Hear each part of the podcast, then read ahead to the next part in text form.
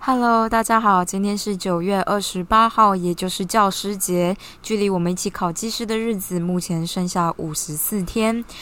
你今天念技师了吗？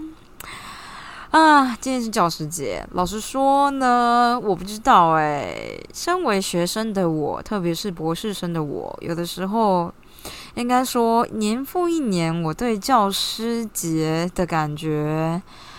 可所谓五，这叫什么？五五味杂陈吗？哎，这个中文是这样用的吗？就是，嗯，我觉得这很像是，如果今天有一个叫做老板节的东西，在这个节日你要感谢老板，你就会觉得五味杂陈啊。看来就是五味杂陈，没错。因为老实说，老师就是所谓的教师，就是我们的老板。然后普遍人对老师的嗯定义，就觉得老师会帮你很多啊。特别是你今天老师是给你钱的人，他也同时是你的老板，你们的地位并不对等。感不感谢这件事呢，就跟员工感谢老板一样。你知道，就是心嘴巴讲得出来，心里这么想，是不是就另外一回事了嘛？这样。然后随着你念博士越来越久，然后你处理的事情越来越多。当然，这过程最微妙一件事就是我们快要变得很像老师。虽然我可能不会当教授，可是我的意思说，每一个教授都是从博士毕业之后开始的嘛，对不对？这个过程，这个界限开始慢慢变模糊之后呢，就很难很难说。就是我也不知道，可能就是第一，可能是我自己本身是不过节日的人，就是我连生日都不一定特别会，就是在那一天当天庆祝，或是觉得有什么感谢的好地方。我觉得父亲节、母亲节当然还是有，可是就是像教师节这种，就是你如果要感谢我人生最重要的老师，很有可能不会是现在当下的那一个，一定都是你记忆里面觉得最最就是记忆里面那个最好的。那个不一定是怎么样，但是你说，难道你不感谢现在的老师吗？呃，感感谢啊，可是就是有一个节日，你要去感谢你现在的老师兼老板，老板这个就会让你的感谢变得非常的微妙。就像是我以前常常在想，会不会没有一个博士生真的就是不会恨他老板？就是不可能有一个博士博士生就是永远不恨他老板或不讨厌，不要说很，恨这个词太强烈，就是讨厌，就是。呃，大家可能只是博士毕业之后回想起来，会有一种怀念的感觉。这很像是，也许我不知道，我没当过兵，我也没听过当兵的故事。也许就是当兵的当下，你都不会喜欢当兵的感觉。可是你可能当兵结束之后，你开才会开始怀念。那这个就是有点像是我对教师节的感觉。说真的，大家就是真的，要是有个老板的节日，就是你在那天要感谢老板。大家真的讲出口吗？你可能就是随手说，嗯，老板就是老板节快乐，祝老板身体健康，事事如意，然后吃个饭这样。就是我也不知道，还是我这个人感情有点太太薄弱了啊。反正就是今天就看到很多老师，呃，可能会在教师节这天，就是就是用社群软体之类的东西晒一下学生给他的礼物。身为学生的我，就会觉得啊。我也不知道哎，没关系啊，这是属于他们的节日。觉得博士生这个身为员工的身份，就是这么不对等的状态，就是每一次过这个日子，我都觉得微妙。就是就是这样子啊，跟大家分享一下我今天微妙的气场。这样，那另外一件我最近一直在想的事情，大概是，嗯，到底我们在装修房子的时候，设计师是扮演什么样的角色？就是。如果我今天是个大忙人，可能丢一个我想要的设计，就会给设计师发挥呢？还是屋主这边，就是也不是业主，就屋主这边，到底我们应该要尽什么样的责任，或是我有什么样的自由度可以给设计师做他的设计？然后我就觉得我这个人就是控制欲有点太强了，以至于我就是会觉得，就是很难。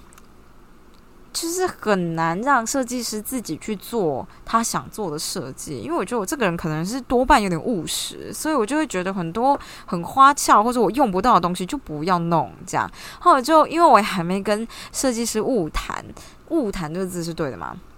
好了，反正就是我还没有跟设计师谈嘛，所以我就会觉得，我也不太知道这个沟通的过程会长什么样子，然后就变得有点焦虑。因为今天要是你请了一个设计师，然后设计师跟你说这就是设计呀，你又不懂，我一定会勃然大怒。就是，但是你看哦，我觉得这就是我说的，我就是会常常想东想西，就是想想结果，我万一发生这种时候，发生这种事情，有人做这件事情，我应该怎么反应，或者是我应该怎么应对，或者是想好我到底呃，就是到底应该怎么做这样。我就想说啊，你。设计师大概就也是缘分吧，你要遇到好的设计师也是要有一定的缘分，然后这件事就要慢慢找，然后所以我就在想说，到底我需要就是到什么程度？就是这个设计师设计我的房子的时候，还有他在监工的过程，我到底需要呃这个自由度到底要给到什么程度？因为我总不可能凡事都亲力亲为嘛，对不对？就是而且我就是老房子要翻修那。这不管就是所有的泥做，或是他真的要砌墙，或在做隔间的过程，我也不可能每天都去监督。主要是我也看不懂，我也不知道应该要检查什么。然后我每次这样想一想，就觉得，看我要不要去考个室内设计师执照啊？就是 虽然不会说我自己想要设计我房子，但我希望我自己不要被骗啊，就类似这种感觉。然后或者是我想要知道，因为我知道很多事情，就是房子这种事情，就跟打扫一样，你自己做。你可能不见得做不来，特别是我们可能就是土木工程师，我们其实只要学，也许很快。可是你就会觉得打扫房子，如果给别人做，当然好啊，他最好是打扫的最干净，很干净，或者他最好很专业，他知道用什么洗衣剂，在什么样的材质上面能够最省力、最快速的打扫完，然后还没有就是洗洁剂的味道，然后可能也没有虫啊，或者是帮你怎么样怎么样的啊。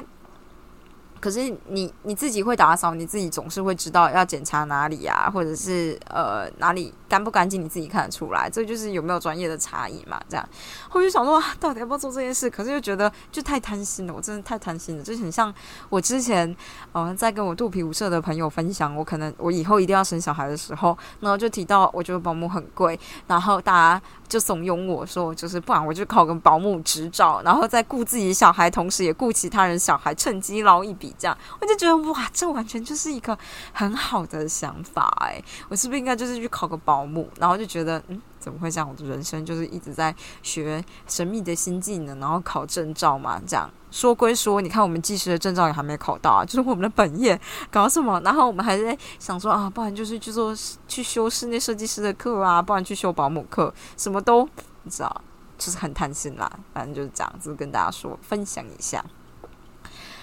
好的，那我今天呢，就是要继续来使用我们的原子习惯来占一点时间喽。反正很快啦，就是跟大家说一下，我们记得上一次说习惯呢，就是透过经验获得的心理捷径。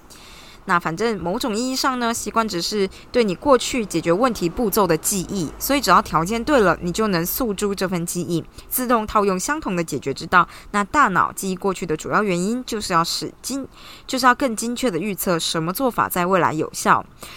习惯的形成呢，相当有用，因为意识是大脑的瓶颈，它一次只能注意一个问题，所以为了眼前最重要的任务，大脑总是努力保存你有意识的注意力，只要情况允许。意识喜欢把任务分配给无意识，去不假思索的做，这就是一个习惯形成时所发生的事。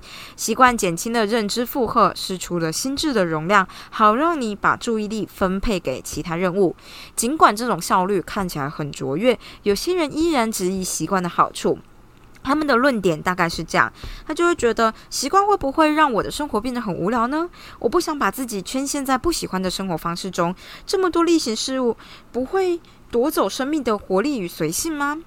作者说：“真的不会，他 guarantee 了。”他说：“这些质疑来自一种错误的二分法，让你误以为必须在养成习惯与获得自由之间抉择。其实这两者反而相得益彰。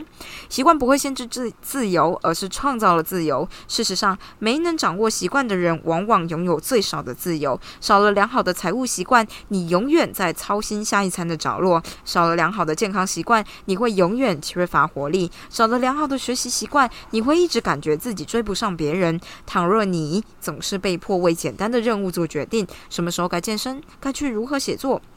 该去哪里写作呢？什么时候缴费？你的自由时间就少了。想要腾出自由思考与创意所需的心理空间，唯一的方法就是简化生活中的基本事务。反过来说，当你建立了习惯，搞定生活中的基本事务，你的心智就能自由的聚焦于新的挑战，掌握下一组问题。现在把习惯建立好，你就得以在未来做更多想做的事情。我想呢，就是我一直以来一直很想要做，但是没有做成的一件事情呢，大概是良好的作息。你我都知道，良好的作息对于你的思考有很大的帮忙。在高中的时候，就是你知道，大家作息都很规律嘛，一定要那个时间点到校啊。你如果晚上不那个时间点睡觉的话，你可能就是上课就是一定会睡着。然后那个时候，我觉得过呃思考是最清楚的。可是我也不知道那时候思考最清楚这件事情，到底是那个时候可能念的书比较多，所以你有在思考，还是你比较年轻，然后你活力也比较足啊？不知道啦。就现在觉得连续思考两个钟头以上，我就觉得头爆痛，所以我就很少做到这件事情了。上次林继廷考完专科考试之后回来，就一直哭，也没有真的哭，没有真的哭，但他就一直哀说他头很痛，他还吃的药，然后躺在地上，然后觉得很，就是一切都很不舒服，就是头痛嘛，就是大概是他太想睡觉了，然后又要很认真的用脑，很用力的听人家讲话，所以大脑就是可以给你压榨，但之后的反噬就很恐怖。我觉得这大概就是我考完托福的时候，我之前前一阵子考托福，那时候刚好也是贫血，可是我考完托福头真的痛了整整。大概一天半，你头真的会很痛，然后很紧，你怎么按摩都没有用，然后你就觉得一切的注意力都无法集中，你再也无法集中注意力了。我还记得我那时候考托福的时候，我内心想的就是。拜托，把专注力现在给我用，我要专注的听他到底就是每一句话说了些什么，不一定是要百分之百听懂，可是我必须要专注的听，就是 focus 在这上面。然后我希望能把下午的头脑借来用，我就是这样子告诉身体的，就是我会下午完全不思考，你现在一定要就是专心做这样。然后我那个时候，呃，就真的蛮专心的，所以大部分的，嗯。听力还有什么？反正就只要有听力之类的东西，我答的都蛮好的，这样。然后，可是我真的考完以后，就觉得就昏天暗地，我就头超级晕，这样。我就觉得我大脑就是很不适合思考，诶，或者很不适合专心太久。因为托福考一次就四个钟头嘛，中间休息十分钟是有屁用？就是十分钟那么短，这样，我就觉得。虽然那次考出来成绩很理想，可我真的头痛了一天半呢，真的超夸张。但这部分有可能就是因为我之前贫血，所以我只要大脑就是又刚好需要耗氧量比较高，所以就是那个时候真的是很惨的一个状态。那个平常我做事的时候，就是在我贫血那段时间，我在做事的时候，只要一用脑就头痛。然后我那时候就觉得，我就选择了一个超级不适合我的职业，因为我的职业不是职业啊，对啊，就是学生就是一个职业嘛，你就是要用脑啊，然后思考，看一下人家佩佩在写什么啊，靠腰这用不用脑，你最好最好是看得懂啊。可是我一用脑就头痛，感觉就是一个很不对的状态，这样还好后来就是做了手术，一切都好很多。但 总而言之，我就只是觉得很荒谬啦。哎，怎么讲这个？好，反正就是这样，嗯，大家就是习惯习惯，哎。怎么会好？我们绕回习惯嘛，所以我就想说，刚刚就想说，好好，那这样子，如果今天有人或者 sales 之类的人讲了一些我不喜欢听的话，我应该怎么回应？特别是我觉得被冒犯的话，或者是由于像我这个主导权就是就是意识这么重的人，如果有人觉得我让我觉得好像他要拿走主导权，然后那个主导权属于我的话，我应该要怎么做？我就是之前有想过，我觉得我要闭眼三秒钟，就是你眼睛闭起来，然后三秒钟不要看这个人哦，然后深呼一一口气，然后先当做他刚刚没有讲那句话，这样，然后继续进行沟通，我觉得应该会比较好吧。但我实际上并没有被真的冒犯过，这样，因为我，嗯，我觉得我人生中没有什么决定是特别重大到不能怎么样。哎，或是会被影响很大的，像是之前结婚的时候，可能 sales 很白目啊，或干嘛的，我都觉得啊，反正他又不重要，然后就不太理人家。可是可能设计房子就是这件事就不是涨价，所以我才会分外的焦虑，觉得有一种把主导权交出去的感觉。这可能是我需要练习的，还有我需要相信别人，就是呃，毕竟设计师嘛，其实我我多半是相信别人的想法。其实是你呃能够创造出创意的来源，因为你就是需要讨论，然后相信别人的专业，这样就像是带着学弟做研究也是一样。如果学弟就真的只是照你的想法做研究，做出来的研究当然会符合你想象的样子，可是就会缺乏某部分的创造力，就是每一个人想的东西不一样，所以。我后来就觉得学弟妹所想的东西，你就是引导他去做。如果能做出一个新的或不太一样的，或者是他有什么想法，我都会觉得，如果能跟你讲之类的，会蛮不错的。因为你自己一个人的想法其实是有局限性的。那如果跟别人讨论，当然就是有某种程度就是啊新的地方。这样，也许就是应该要跟人家合作。这也是为什么我觉得我可能不适合在做研究，因为我就觉得。不知道，我自己的研究本身都是自己一个人在做，就实在太无趣、太无聊了。然后不知道干嘛，人生很黑暗这样。